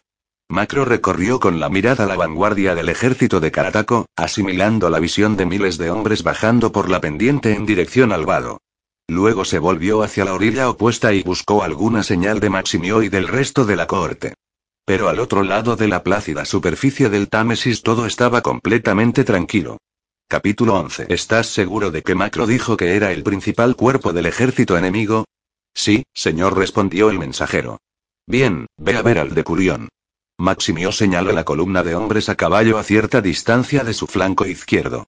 Diles que vayan a avisar a Vespasiano sobre la columna enemiga, enseguida. Vamos. Cuando el mensajero saludó y salió corriendo hacia los exploradores, Maximio convocó a sus centuriones. Estos acudieron al punto trotando junto a la detenida columna y Maximio aguardó a que Cato, que era el que más trecho tenía que correr, se hubiera reunido con ellos antes de ponerles al corriente. Carataco se dirige a nuestro vado. Nos lleva ventaja. Mirad allí. El comandante de la cohorte señaló hacia el otro lado del río. Una débil neblina que Cato no había visto antes se extendía a poca altura sobre la ribera opuesta del Támesis. ¿Dónde está Macro? preguntó Tulio. Está en el vado, preparando sus defensas. ¿Defensas? ¿Va a oponer resistencia? Tulio enarcó las cejas con incredulidad. Esas fueron las órdenes que se le dieron a la cohorte. Sí, pero, señor, es un suicidio. Esperemos que no, puesto que vamos a reunirnos con él. Antonio y Félix intercambiaron una mirada de sorpresa. Cato avanzó poco a poco. Será mejor que nos pongamos en marcha, señor. En efecto, Cato. Todos vosotros, volved a vuestras unidades. Avanzaremos a paso ligero. No nos detendremos a esperar a los rezagados. Los centuriones regresaban corriendo con sus hombres cuando Maximio bramó la orden para que la corte avanzara un buen paso. La columna empezó a moverse con el rápido ritmo que marcaban los pesados golpes de las botas. Maximio volvió la mirada a un lado y vio que el mensajero que Macro le había enviado regresaba al trote desde el lugar donde estaban los exploradores a caballo. Tras él había una pequeña columna de polvo que se arremolinaba en torno a la figura de un hombre agachado sobre su montura. Cuando el mensajero llegó a su lado y acomodó su paso al suyo a la espera de órdenes, Maximio lo miró para evaluar las condiciones en las que se encontraba. ¿Estás listo para volver corriendo con Macro? Por supuesto, señor, replicó el mensajero cuyo pecho se agitaba mientras intentaba recuperar el aliento. El comandante de la cohorte bajó la voz. Si todavía está ahí cuando regrese salvado, dile que estamos de camino y que vamos tan rápido como podemos. Y, si no está ahí, vuelve inmediatamente a avisarnos. ¿Entendido? Si no está ahí, dijo el mensajero en voz queda. Señor, quiere decir y. Ya sabes lo que quiero decir, terció Maximio en tono brusco. Y ahora vete.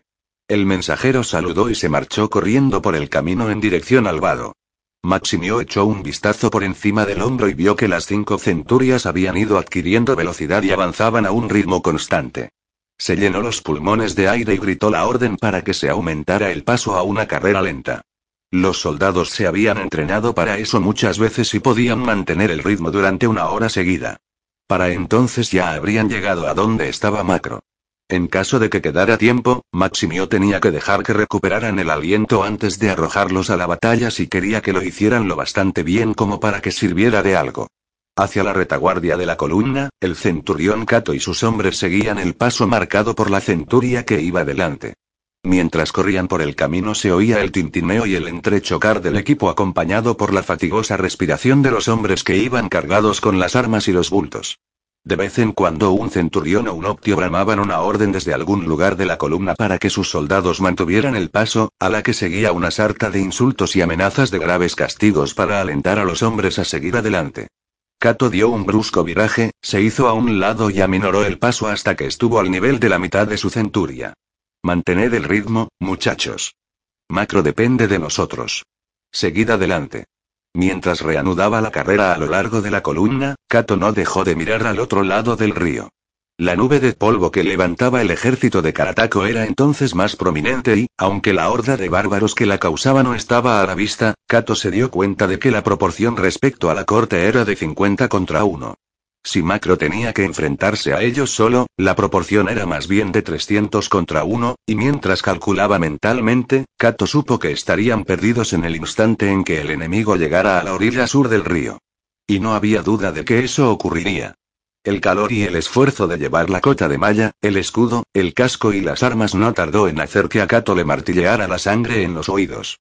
Su respiración se volvió agitada y dificultosa. Experimentaba la sensación en los pulmones de tener atada una correa de hierro alrededor del pecho, una correa que alguien fuera apretando lenta e inexorablemente. Pronto, cada tendón de su cuerpo aullaba de tormento. El deseo de detenerse, de detenerse, vomitar y recuperar el aliento era casi imposible de resistir. De no haber sido por miedo a la vergüenza de quedar como una persona débil delante de los hombres y por el hecho de que Macro estaba en peligro, Kato se hubiera dejado caer al suelo. Pero la verdad es que se obligó a superar el dolor, un paso tras otro, con la misma determinación férrea para seguir luchando que lo había impulsado a través de todos los retos a los que se había enfrentado desde que se alistó en las legiones. Y fue así como, entre rachas de dura resolución interior y forzados gritos de ánimo dirigidos a sus hombres, Cato levantó la vista del suelo que tenía delante y vio que Fígulo se había quedado atrás y corría manteniendo el paso a su lado. ¿Por qué has abandonado y tu posición? Dijo Cato jadeando y con voz ronca. ¿Lo ha oído, señor? ¿Oír el qué? Me pareció oír cuernos, señor. Cuernos de guerra britanos. Ahora mismo. Cato hizo memoria un momento pero no recordaba haber oído nada aparte de los sonidos de la columna corriendo. ¿Estás seguro? Por unos instantes Fígulo pareció indeciso, avergonzado al pensar que había dejado que su imaginación le dominara los sentidos. De pronto se le iluminó el rostro. Ahora, señor. ¿Lo oye? Calla. Cato se detuvo y escuchó. Estaba la sangre que le retumbaba en los oídos, su propio jadeo y luego y sí, un débil estruendo. Un estridente coro de cuernos de guerra cuyos sonidos se sobreponían. Lo oigo. Vuelve a tu posición. Cato avanzó a toda prisa, de nuevo junto a su centuria, al tiempo que Fígulo echaba a correr hacia adelante. Ya debían de estar cerca del vado, a no más de un kilómetro y medio de distancia. Cato miró al frente. El río describía una curva hacia el norte, ribeteada con unos bosquecillos dispersos a cada lado. Desde la orilla norte se obtenía cierta vista panorámica, y entre dos pequeños altozanos, a unos 800 metros de distancia, vio una densa concentración de infantería que marchaba en paralelo a la cohorte. Seguid adelante. Les gritó Cato a sus hombres. Ya falta poco. Seguid adelante. Se armó de valor y apartó de su mente cualquier pensamiento que no fuera la necesidad de llegar al vado a tiempo para evitar que Karatako y su ejército escaparan, y para evitar que Macro y sus 80 soldados fueran aniquilados. Macro se volvió hacia la orilla norte del Támesis cuando sonó un nuevo coro de toques de cuernos. Con un rugido los britanos bajaron rápidamente por el camino y penetraron en el vado, levantando un espumoso y blanco caos de gotas de agua cuando atravesaron precipitadamente la reluciente superficie del río. Cerrad filas. Gritó Macro por encima del barullo. Arriba los escudos. A ambos lados de él, los legionarios se apretujaron los unos contra los otros y alzaron sus escudos para presentar una línea continua de defensa al enemigo. Los romanos cambiaron de empuñadura en las astas de sus jabalinas mientras aguardaban la orden de lanzar una descarga al enemigo que atravesaba el río con estrépito y se dirigía hacia ellos. Tranquilos. exclamó Macro. Llegarán a las estacas en cualquier momento y a casi unos 80 pasos de distancia los britanos se abalanzaron al ataque, alentados por el rugido gutural de sus compañeros alineados tras ellos en la orilla del río. De pronto, varios de los hombres que iban al frente de la acometida se detuvieron con una sacudida y se doblaron en dos. Los hombres que iban detrás siguieron avanzando en tropel a pesar de todo y aquellos que consiguieron evitar a sus compañeros heridos quedaron empalados en la siguiente serie de obstáculos. Más hombres se abrieron paso desde detrás hasta que la carga se descompuso en un caótico hormiguero de cuerpos. Los de delante daban gritos de miedo y agonía, en tanto que los de detrás vociferaban con ira y frustración, pues no eran conscientes del motivo por el que su ataque se había detenido bruscamente. Cada vez había más hombres empujando en dirección al vado y aplastando a aquellos que tenían delante. Vaya lío. exclamó Macro alegremente. No podía ser mejor. A ambos lados de él los legionarios profirieron puras crueles y gritos de júbilo dirigidos a la confusión que había frente a la isla. Por un momento se desbarató el pulcro orden de la línea romana, pero Macro decidió dejarlo pasar por aquella vez. Que sus hombres tuvieran su momento de triunfo y iban a necesitar de cualquier inyección de moral que pudieran obtener para el próximo asalto enemigo. Al final los cuernos de guerra enemigos atajaron la confusión que reinaba en el vado y tocaron tres bemoles. Los britanos empezaron a replegarse lentamente, inundando el espacio a lo largo de la orilla a ambos lados del camino. Aquellos que habían quedado atrapados al frente de la carga se soltaron como pudieron y retrocedieron renqueando. Una veintena de guerreros quedaron atrás, clavados en las estacas o aplastados por el peso de los hombres que tenían detrás. Unos cuantos habían tropezado y se ahogaron bajo la aglomeración de cuerpos que se les vino encima. Casi todos los que quedaron atrás estaban muertos y los pocos heridos que había forcejeaban débilmente en la corriente que se llevaba una delgada mancha roja río abajo. El primer asalto es nuestro. Les gritó Macro a sus soldados, que le respondieron con una alegre ovación. Mientras se apagaba el griterío, Macro echó un vistazo por encima del hombro y al ver que seguía sin haber señales de la corte apretó los labios hasta que no fueron más que una fina línea en su rostro. Si el mensajero que había enviado no los encontraba a tiempo para que reforzaran a la tercera centuria, Macro no tardaría en tener que elegir entre intentar escapar o combatir hasta que cayera el último de sus hombres. Si optaba por esto último, su sacrificio solo conseguiría ganar un poco de tiempo para el ejército romano que perseguía a Carataco. Macro no se engañó pensando que su defensa de la isla duraría lo suficiente hasta que el general Plautio se acercara para entrar a matar, pero si ordenaba a sus hombres que se retiraran y se pusieran a salvo lo acusarían de dejar que el enemigo eludiera la trampa, y esa clase de negligencia en el cumplimiento del deber solo podía conducirle a un castigo. En cualquier caso era hombre muerto. Se encogió de hombros y esbozó una leve y amarga sonrisa. Era tan característico del estilo de vida del ejército. ¿Cuántas veces se había visto obligado a enfrentarse a un dilema en el que todas las opciones eran igualmente desagradables? Si había algo que Macro esperaba encontrar en la otra vida, era que nunca más le obligaran a tomar decisiones semejantes. En la otra orilla del río el enemigo volvía a entrar en acción y Macro descartó cualquier pensamiento sobre el futuro. Formad. Ordenó. Un pequeño grupo de guerreros enemigos se acercó al vado. Aquella vez no hubo gritos desaforados ni una alocada carga contra los romanos de la isla. En lugar de eso los britanos avanzaron con cautela, con las armas enfundadas, y agachándose todo lo que podían mientras se abrían paso a tientas.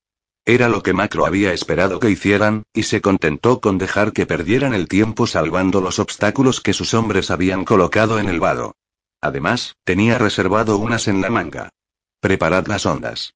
Macro había apostado en los flancos de su centuria a los hombres a los que se les habían proporcionado ondas del fuerte, y unas pequeñas pilas de guijarros redondeados extraídos del lecho del río se habían dispuesto allí cerca. Los legionarios dejaron sus escudos y jabalinas en el suelo, retrocedieron para tener espacio y prepararon las bolsas de cuero sujetas en el extremo de las largas correas. Se colocaron los guijarros y un zumbido inundó la atmósfera cuando los legionarios hicieron girar las ondas por encima de sus cabezas a la espera de la orden de Macro. Soltad las ondas. Hubo un coro de restallidos y unas diminutas bolitas negras atravesaron silbando el vado hacia los guerreros enemigos.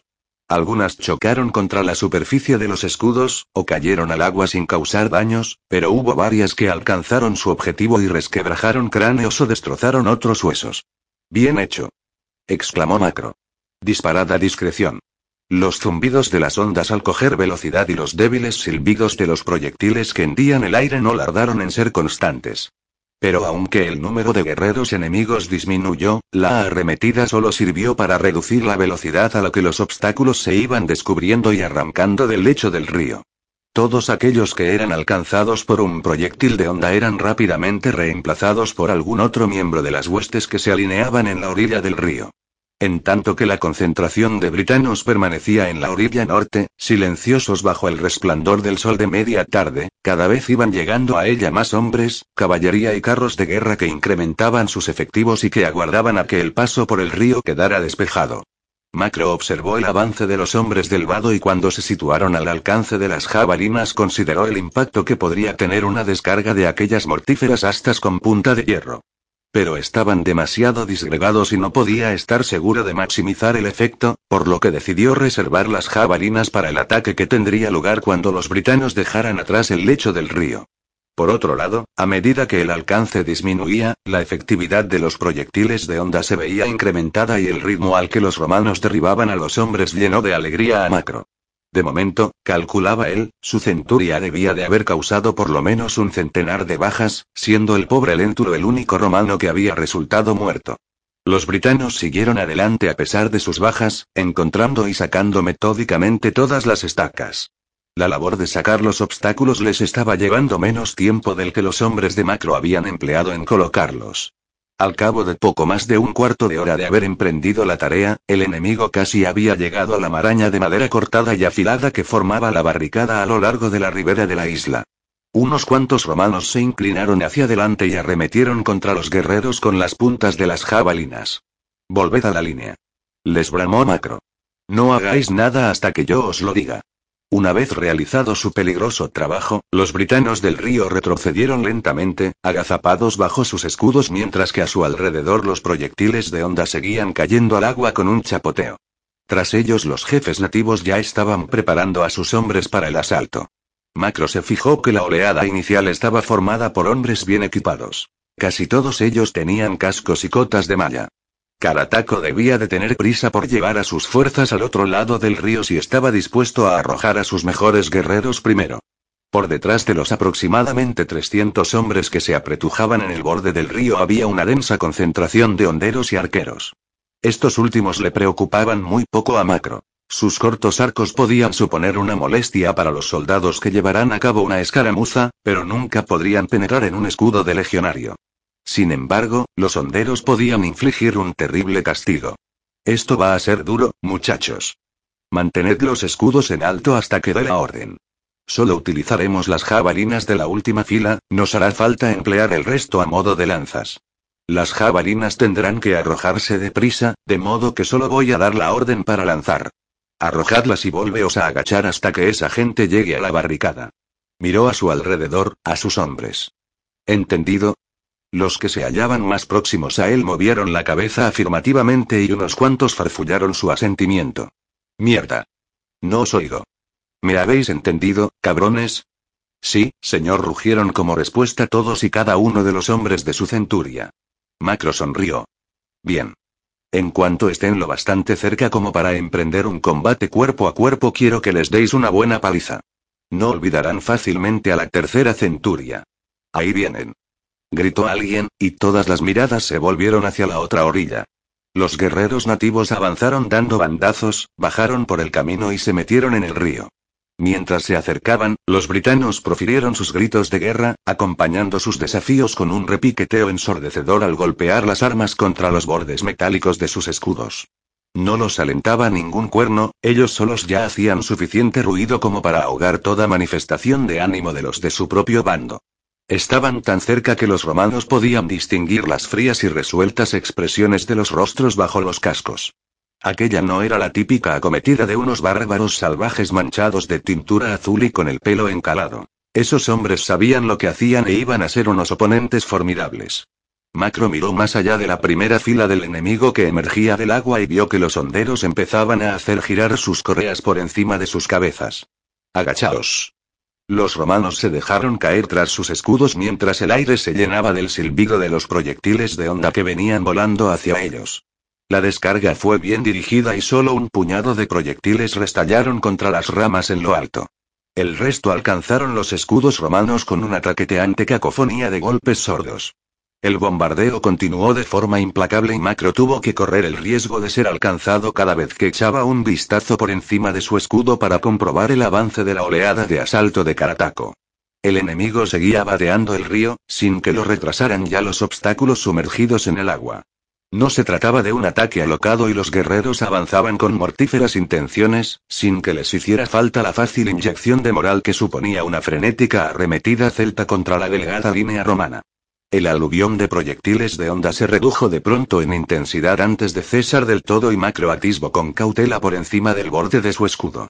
El enemigo se hallaba a menos de 20 pasos de distancia, metido hasta los muslos en el agua espumosa, y los honderos ya no se atrevían a lanzar sus proyectiles contra los romanos por miedo a darles a sus propios hombres. Devolved el golpe. Gritó Macro. Jabalinas. Honderos, disparad.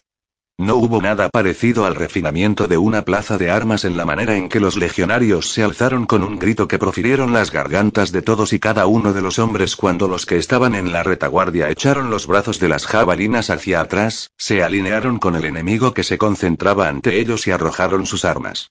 En los flancos, los honderos romanos soltaron una descarga de proyectiles contra los costados expuestos de la columna enemiga y unos cuantos guerreros cayeron despatarrados en el río con un chapoteo. El resto se recuperó rápidamente de la descarga de jabalinas, se abrieron paso a través de sus compañeros muertos y heridos y a continuación se acercaron a la barricada.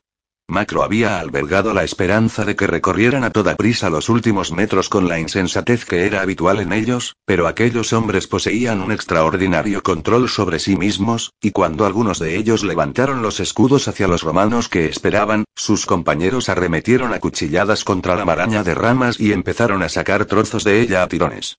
¡Atacad! gritó Macro al tiempo que le arrebataba la jabalina al legionario más próximo. Le dio la vuelta agarrándola por encima de la cabeza y empujó el escudo hacia adelante, aplastándose contra la barricada hasta que estuvo al alcance del enemigo. Un brazo se extendió por entre los escudos y aferró un trozo de rama. Macro hincó la punta de la jabalina en la carne justo debajo del codo y oyó una voz que daba un grito de dolor. Al recuperar la punta de hierro de un tirón se oyó un penetrante sonido metálico y notó un fuerte impacto en el tachón de su escudo. Miró a su alrededor y vio que unos cuantos guerreros enemigos estaban armados con unas largas y pesadas lanzas e intentaban mantener a los romanos alejados de la barricada. Cuidado con las lanzas. Bramó Macro. Buscó un nuevo objetivo y vio que unos ojos lo fulminaban por encima de un escudo en forma de cometa. Macro hizo un amago y, cuando el escudo se alzó, él cambió el blanco de su arma y la clavó en el muslo de aquel hombre. Al límite de su alcance, la punta de la lanza rasgó el tejido de los pantalones del guerrero y solo rasguñó la carne por debajo de ellos.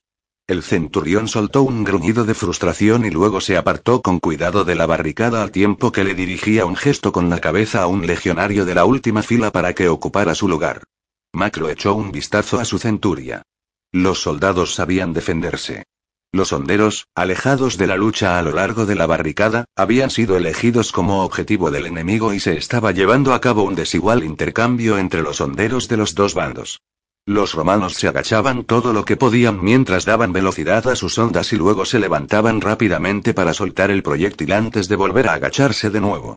Sus contrarios no disfrutaban de un refugio como el suyo y Macro se dio cuenta, con satisfacción, de que unos cuantos cuerpos casi sumergidos se desplazaban lentamente río abajo dando vueltas.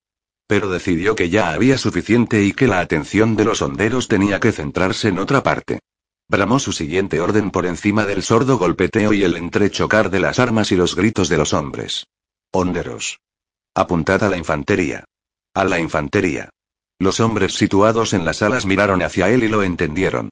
Un idiota se levantó rápidamente para echar un último vistazo a los honderos enemigos y al instante fue alcanzado en el rostro. La cabeza se le fue atrás de golpe y la sangre roció el aire, salpicando a los compañeros que tenía a ambos lados. El hombre se desplomó en el suelo como un fardo inerte. Macro apretó los dientes, furioso. Ya iba bastante escaso de efectivos sin que nadie malgastara su vida de un modo tan descuidado. El primer deber de un soldado era para con sus compañeros, y les hubiera servido mejor de haber seguido vivo y combatiendo a su lado. Los actos temerarios como aquel, producto de la valentía o de la ira en batalla, eran criminalmente egoístas, a su modo de ver, y maldijo al soldado. Pero no fue el primero en morir. Ya había otros tres romanos muertos. Uno estaba despatarrado en el suelo dentro de la barricada, los otros colgaban encima de la maraña de ramas y la sangre salía de sus heridas y caía a la lodosa ribera del río situado más abajo. Mirad eso. Gritó un legionario próximo, y Macro siguió la dirección de la mirada de aquel hombre hacia el otro lado del vado. Mientras los proyectiles de onda que provenían de los flancos romanos hendían el aire para caer sobre los costados de la columna enemiga, un guerrero veterano bramaba unas órdenes. Los hombres que tenía alrededor cerraron filas con paso seguro y colocaron sus escudos en alto formando una línea continua a cada lado y por encima de sus cabezas. Macro se quedó asombrado ante aquella maniobra que sin duda el enemigo había incorporado a partir del ejemplo de las legiones. Los proyectiles repiquetearon en los escudos sin causar daños a los hombres protegidos por ellos. Joder, rezongó Macro en voz baja. Los britanos aprenden. Al instante, un grito de alarma hizo que volviera a centrar su atención en la lucha que tenía lugar a lo largo de la barricada. En el centro de la línea el enemigo había conseguido agarrar una de las estacas toscamente talladas que los hombres de Macro habían clavado en el suelo para mantener unidas las defensas. Varias manos se aferraron a la estaca, tiraron de ella furiosamente para arrancarla y, en el preciso momento en que Macro miraba en su dirección, la estaca dio una sacudida, inclinándose un poco hacia el enemigo y arrastrando con ella una sección de la barricada. ¡Mierda! exclamó Macro entre dientes al tiempo que se abría camino entre sus hombres a empujones y se dirigía hacia la zona amenazada. Detenedlos. Matad ahora mismo a esos cabrones. Los legionarios desviaron su atención hacia los hombres que agarraban la estaca y arremetieron a la desesperada contra sus brazos expuestos. Los guerreros encargados de defender a esos hombres estaban igualmente resueltos y empujaron contra la barricada al tiempo que hincaban las anchas puntas de hierro de las lanzas en los defensores. La intensidad del combate era tal que los dos bandos luchaban en silencio y con los dientes apretados, crispados por el esfuerzo de hacer retroceder al enemigo. De pronto se oyó un intenso crujido de madera, la estaca se soltó con una sacudida y mandó a media docena de guerreros volando por los aires de vuelta al vado. En torno a ellos, los britanos profirieron un rugido de triunfo y se apiñaron para meterse en el hueco. Contenedlos. Gritó Macro, que se apresuró a lanzar su jabalina contra las filas enemigas. Contenedlos. Agarró la espada, la desenvainó, se agachó y arrojó todo el peso de su cuerpo contra su escudo mientras se precipitaba hacia adelante para enfrentarse al enemigo, con los legionarios más próximos apilados a ambos lados y tras él. Los dos bandos chocaron, escudo contra escudo, lo bastante cerca como para oír los jadeos del enemigo y el sonido del esfuerzo en sus gargantas.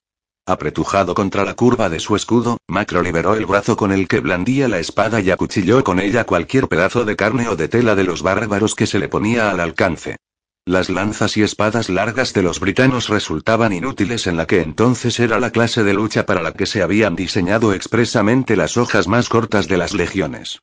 Cada vez morían más y más enemigos en el agolpamiento.